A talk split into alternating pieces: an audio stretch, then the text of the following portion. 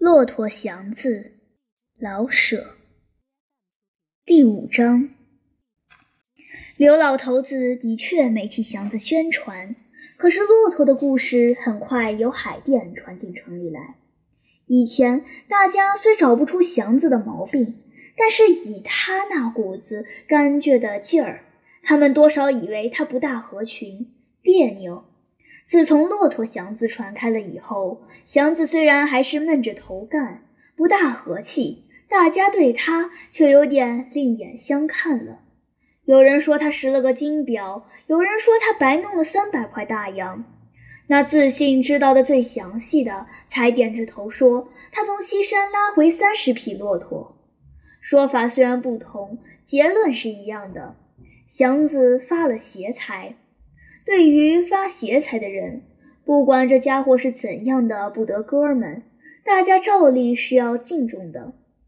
卖力气挣钱既是那么不容易，人人盼望发点邪财，邪财既是那么千载难遇，所以有些财气的必定是与众不同，福大命大。因此，祥子的沉默与不合群，一变变成了贵人语迟。他应当这样。而他们理该赶着他去拉拢。得了，祥子，说说说说你怎么发的财？这样的话，祥子天天听到。他一声不响，直到逼急了，他的那块疤有点发红了，才说：“发财！妈的，我的车哪儿去了？”是呀，这是真的。他的车哪里去了？大家开始思索，但是替别人忧虑，总不如替人家喜欢。大家于是忘了祥子的车，而去想着他的好运气。过了些日子，大伙儿看祥子仍然拉车，并没改了行当或买了房子置了地，也就对他冷淡了一些。而提到骆驼祥子的时候，也不再追问为什么他偏偏是骆驼，仿佛他根本就应当叫做这个似的。祥子自己可并没有轻描淡写的随便忘了这件事，他恨不得马上就能再买上辆新车，越着急便越想着原来那辆。一天到晚，他任劳任怨的去干，可是干着干着，他便想起那回事来。一想起来，他心中就觉得发堵，不由得想到：要强又怎样呢？这个世界并不因为自己要强而公道一些，凭着什么把他的车白白抢去呢？即使马上再弄来一辆，焉知不遇上那样的事呢？他觉得过去的事像个噩梦，使他几乎不敢再希望将来。有时候他看别人喝酒、吃烟、刨土、窑子，几乎感到一点羡慕。要强即使没用。何不乐乐眼前呢？他们是对的。他即使先不刨土窑子，也该喝两股酒，自在自在。烟酒现在仿佛对他有种特别的诱力。他觉得这两样东西是花钱不多，而必定足以安慰他，使他依然能往前苦奔，而同时能忘了过去的痛苦。可是他还是不敢去动他们，他必须能多剩一个就多剩一个，非这样不能早早买上自己的车。即使今天买上，明天就失了，他也得去买。这是他的志愿、希望，甚至是宗教。他的能力只是拉车，他的最可靠的希望是买车，非买上车不能对得起自己。他一天到晚思索这回事。计算他的钱，设若一旦忘了这件事，他便忘了自己，而觉得自己只是个会跑路的畜生，没有一点起色与人味。无论是多么好的车，只要是另来的，他拉着总不起劲，好像背着块石头那么不自然。就是另来的车，他也不偷懒，永远给人家收拾得干干净净，永远不去胡碰乱撞。可是这只是一些小心谨慎，不是一种快乐。是的，收拾自己的车就如同数着自己的钱，才是真快乐。他还是得不吃烟不喝酒，爽性连包好茶叶也不便于喝。在茶馆里，像他那么体面的车夫，在飞跑过一气以后，讲究喝十个子儿一包的茶叶，加上两包白糖，为的是补气散火。当他跑得顺耳唇往下滴汗，胸口觉得有点发辣，他真想也这么办。这绝对不是习气做派，而是真需要那么两碗茶压一压。只是想到了，他还是喝那一个子儿一包的碎末。有时候他真想责骂自己，为什么这样自苦？可是，一个车夫而想月间剩下俩钱，不这么办怎么成呢？他狠了心，买上车再说，买上车再说。有了车，就足以抵得一切。对花钱是这样一把死拿，对挣钱，祥子更不放松一步。没有包月，他就拉整天，出车早，回来的晚。他非拉过一定的钱数不收车，不管时间，不管两腿。有时他一连下去拉一天一夜。从前他不肯抢别人的买卖，特别是对于那些老弱残兵。以他的身体，以他的车，去和他们争座，还能有他们的份儿？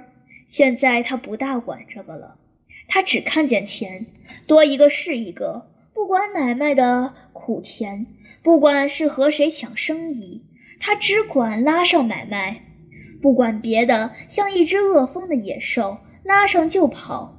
他心中舒服一些，觉得只有老站不住脚。才能有买上车的希望。一来二去的，骆驼祥子的名誉远不及单是祥子的时候了。有许多次，他抢上买卖就跑，背后跟着一片马声，他不回头，低着头飞跑，心里说：“我要不是为买车，绝不能这么不要脸。”他好像是用这句话求大家的原谅。可是不肯对大家这么直说，在车口上或茶馆里，他看大家瞪他，本想对大家解释一下，即使看到大家那么冷淡，又搭上他平日不和他们一块喝酒、赌钱、下棋或聊天，他的话只能圈在肚子里，无从往外说。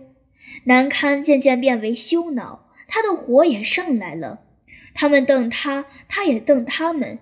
想起乍由山上逃回来的时候，大家对他是怎样的敬重，现在会这样被人看轻，他更觉得难过了。独自抱着壶茶，假若是赶上在茶馆里，或独自数着刚挣到的铜子儿；设若是在车口上，他用尽力量把怒气纳下去。他不想打架，虽然不怕打架，大家呢？本不怕打架，可是和祥子动手是该当想想的事儿。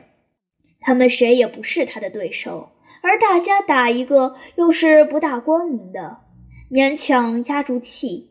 他想不出别的办法，只有忍耐一时，等买上车就好办了。有了自己的车，每天先不用为车租着急，他自然可以大大方方的，不再因抢生意而得罪人。这样想好，他看大家一眼，仿佛是说：“咱们走着瞧吧。”论他个人，他不该这样拼命。逃回城里之后，他并没等病好利索了，就把车拉起来。虽然一点不服软，可是他时常觉出疲乏。疲乏，他可不敢休息。他总以为多跑出几身汗来，就会减去酸懒的。对于饮食，他不敢缺着嘴，可也不敢多吃些好的。他看出来自己是瘦了好多，但是身量还是那么高大，筋骨还是那么硬棒。他放了心，他老以为他的个子比别人高大，就一定比别人能多受些苦，似乎有没想到身量大、受累多，应当需要更多的滋养。虎姑娘已经嘱咐他几回了。你这家伙要是这么干，吐了血可是你自己的事。他很明白这是好话，可是因为事不顺心，身体又欠保养，他有点肝火盛，稍微冷冷着点眼。不这么奔，今儿能买上车呢。要是别人这么一冷冷眼睛，虎妞至少得骂半天街。对祥子，他真是一百一的客气爱护。他只撇了撇嘴：“买车也得悠挺着来，当你是铁做的呢。你应当好好的歇三天。”看祥子听不进去这个，好吧，你有你的老主意，死了可别怨我。刘四爷也有点看不上祥子，祥子的拼命早出晚归，当然是不利于他的车的。虽然说租整天的车是没有时间的限制，爱什么时候出车收车都可以。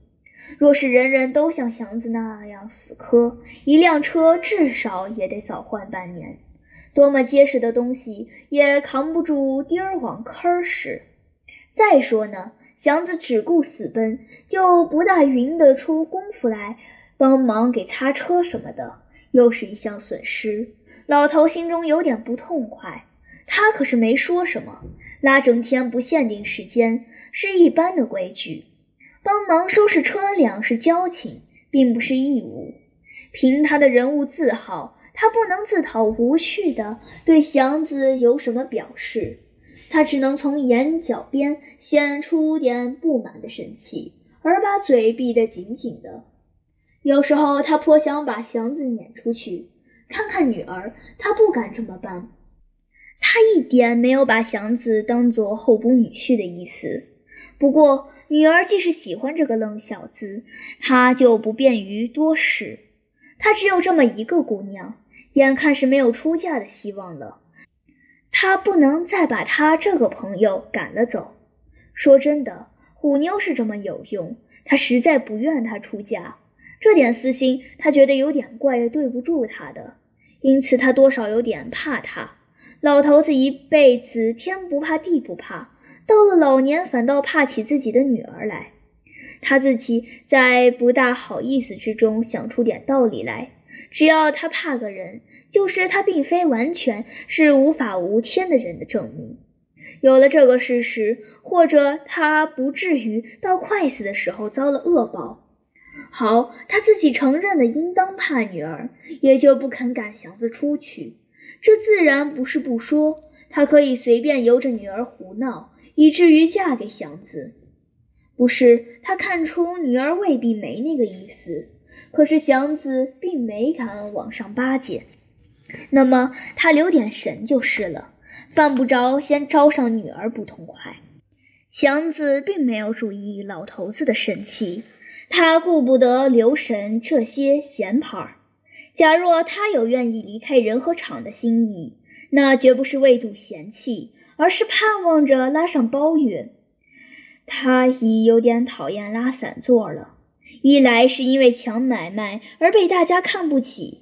二来是因为每天的收入没有定数，今天多，明天少，不能预定到几时才把钱凑足，够上买车的数儿。他愿意心中有个准头，哪怕是剩的少，只要靠准每月能剩下个死数，他才觉得有希望，能放心。他是愿意一个萝卜一个坑的人。他拉上了包月，哼。和拉散座一样的不顺心，这回是在杨宅。杨先生是上海人，杨太太是天津人，杨二太太是苏州人。一位先生，两位太太，南腔北调的生了不知有多少孩子。头一天上工，祥子就差点发了昏。一清早，大太太坐车上市去买菜，回来分头送少爷小姐们上学。有上初中的，有上小学的，有上幼稚园的。学校不同，年级不同，长相不同，可是都一样的讨厌。特别是坐在车上，治老实的也比猴子多着两手。把孩子们都送走，杨先生上衙门，送到衙门赶紧回来，拉二太太上东安市场或去看亲友。回来接学生回家吃午饭，吃完再送走。送学生回来，祥子以为可以吃饭了，大太太扯着天津腔，叫他去挑水。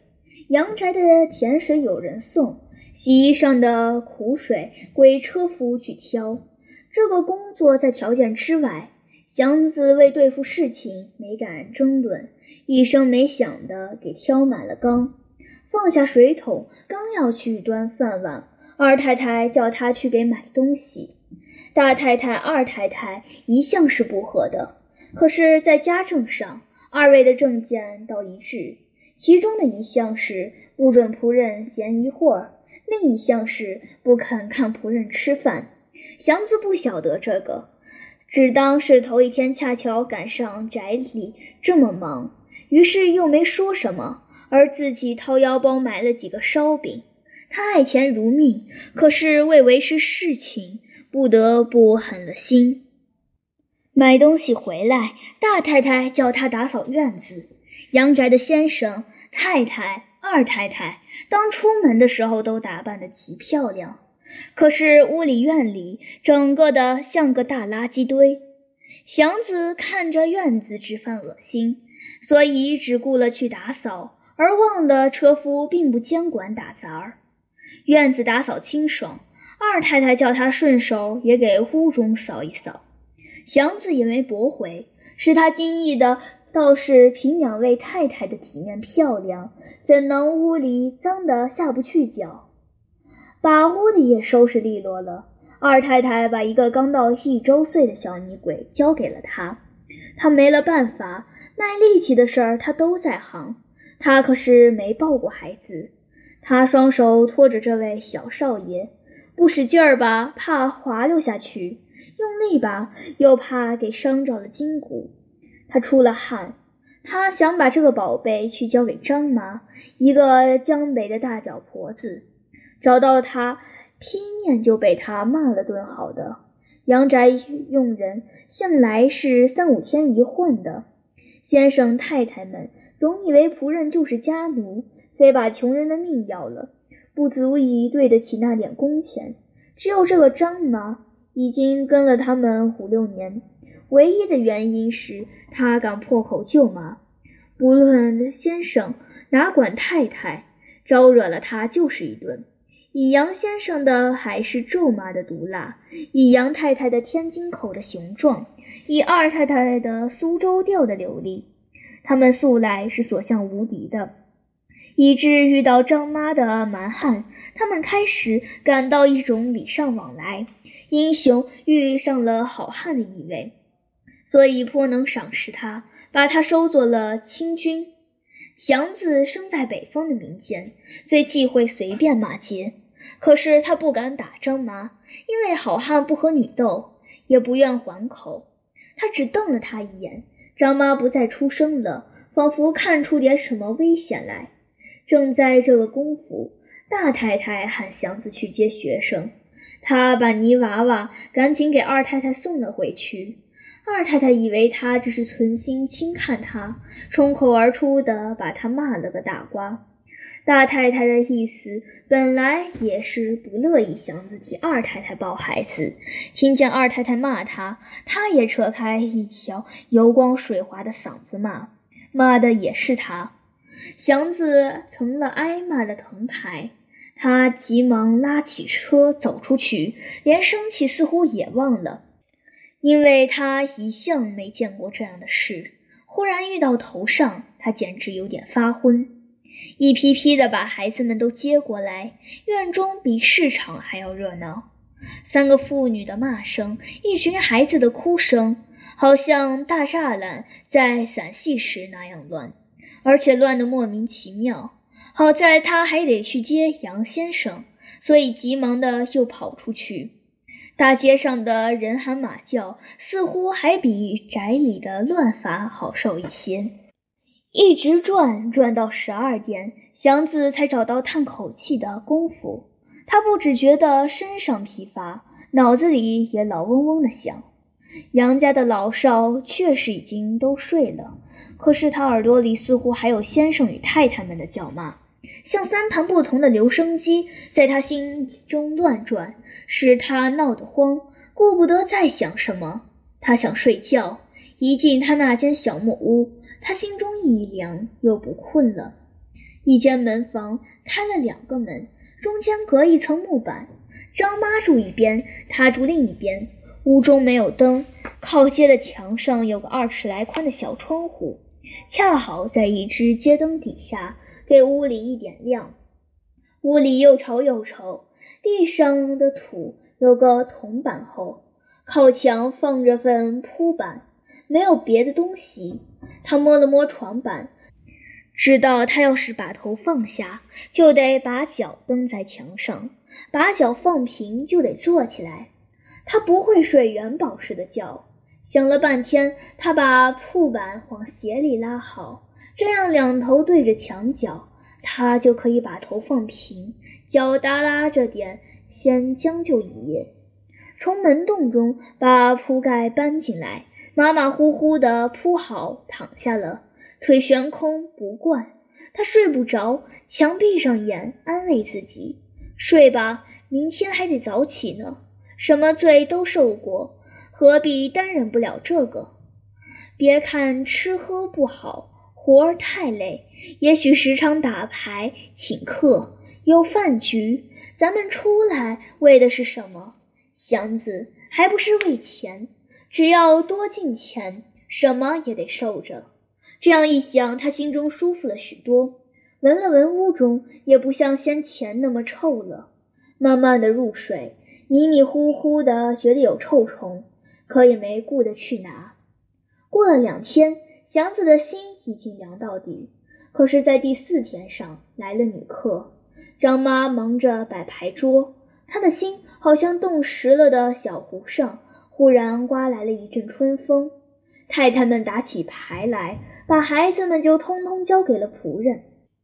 张妈既是得伺候着烟茶手巾吧，那群小猴自然全归祥子统辖。他讨厌这群猴子，可是偷偷往屋中撩了一眼。大太太管着头钱，好像很认真的样子。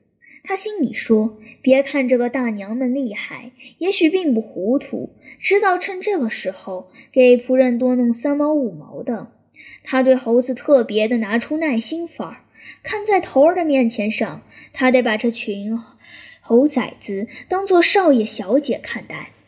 牌局散了，太太叫他把客人送回家，两位女客急需要同时走，所以得另雇一辆车。祥子喊来一辆，大太太撩袍脱带的，浑身找钱，预备着代付客人的车资。客人谦让了两句，大太太仿佛要拼命似的喊：“你这是怎么了，老妹子？到了我这儿了，还没个车钱吗？”老妹子坐上了，她到这个时候才摸出来一毛钱。祥子看得清清楚楚。递过那一毛钱的时候，太太的手有点哆嗦。送完了客，帮着张妈把牌桌什么的收拾好。祥子看了太太一眼，太太叫张妈去拿点开水。等张妈出了屋门，他拿出一毛钱来，拿去，别拿眼睛扫搭着我。祥子的脸忽然紫了，挺了挺腰。好像头要顶住房梁，一把抓起那张毛票，摔在太太的胖脸上，给我四天的工钱。怎么着？太太说完这个，又看了祥子一眼，不言语了，把四天的工钱给了他，拉着铺盖一出街门，他听见院里破口骂上了。